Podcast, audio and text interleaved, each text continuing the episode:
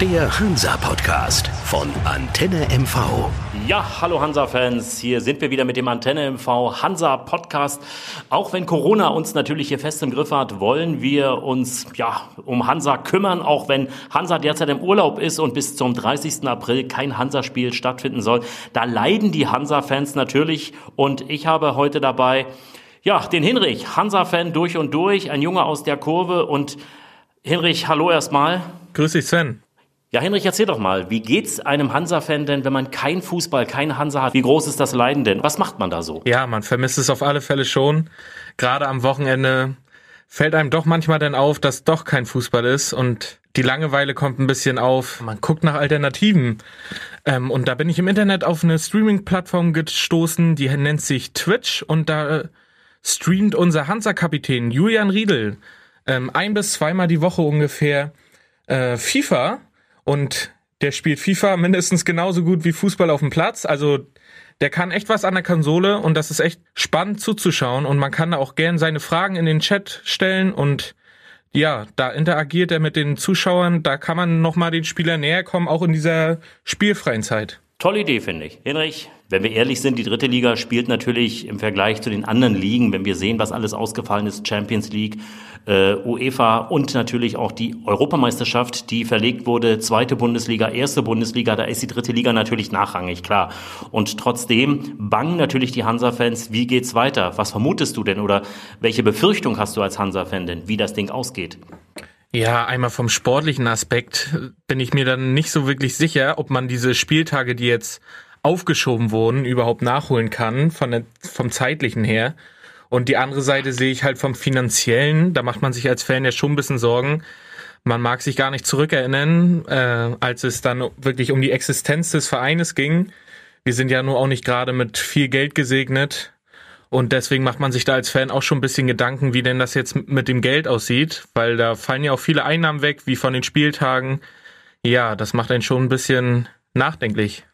Da ist Hansa sicherlich nicht alleine. Das betrifft ja eigentlich alle Clubs. Und du hast es bereits gesagt, Hansa ist auch nicht gerade auf Rosen gebettet. Und Robert Marin, der Vorstandschef, hat schon gesagt, das wird in jedem Fall ein Millionenverlust. Also den auszugleichen schwierig. Hansa reagiert zumindest ein bisschen. Die Spieler sind äh, in Kurzarbeit und man kann Hamsterkäufe machen. In Anführungsstrichen Hamsterkäufe natürlich eher was so Dinge angeht wie äh, Fanartikel. Ist das eine gute Idee? Ja, also ich finde das eine sehr gute Idee. Es wurde ja auch von der Fanszene aufgerufen, also nicht vom Verein, den Online-Shop leer zu kaufen, also Hamstern für Hansa, damit ein bisschen Geld reinkommt. Und ich denke, jeder kann jetzt auch gerade zu Ostern ein Geschenk gebrauchen oder sonstiges. Also ich glaube, da wird jeder fündig und kann mit einem kleinen Geldbetrag auch äh, den Verein unterstützen.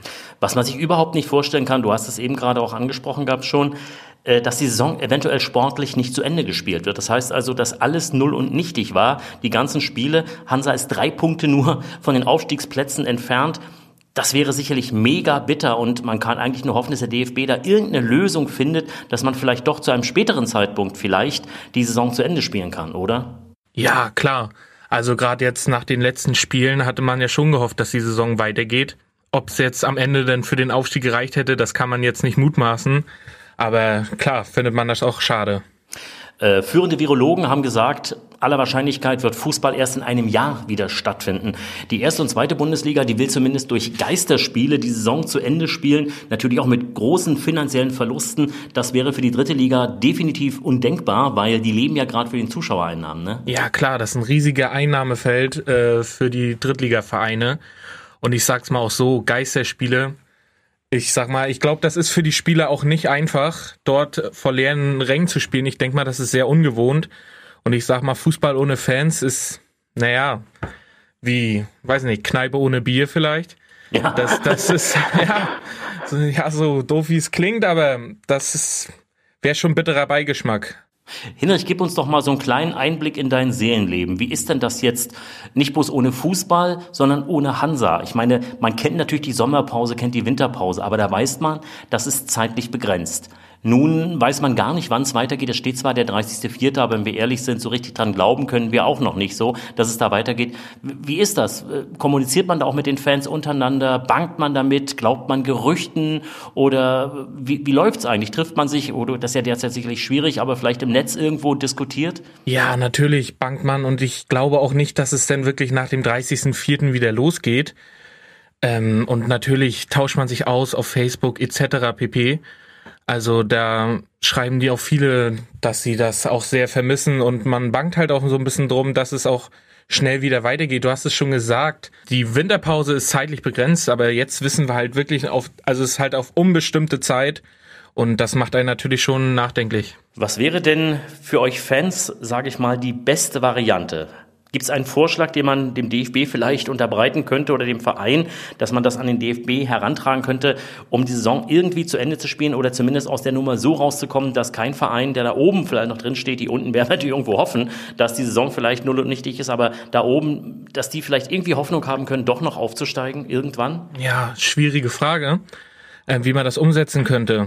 Also, wenn man mal so weiter denkt, dass der Krankheitsverlauf weiter so ist, also dass weiter die Pandemie hier in Deutschland so vorherrscht, dann ist halt Spiele ohne Fans äh, klar, das steht fest.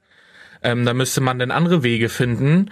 Geisterspiele vielleicht mit äh, TV-Übertragung kostenlos für die Fans bereitgestellt, damit die Fans wenigstens ein wenig teilhaben können an dem ganzen Geschehen. Weil ich denke, Telekom aktuell überträgt ja die dritte Liga, aber sobald es noch ein Bezahlsystem ist, werden da auch nicht so viele Fans das sich angucken können.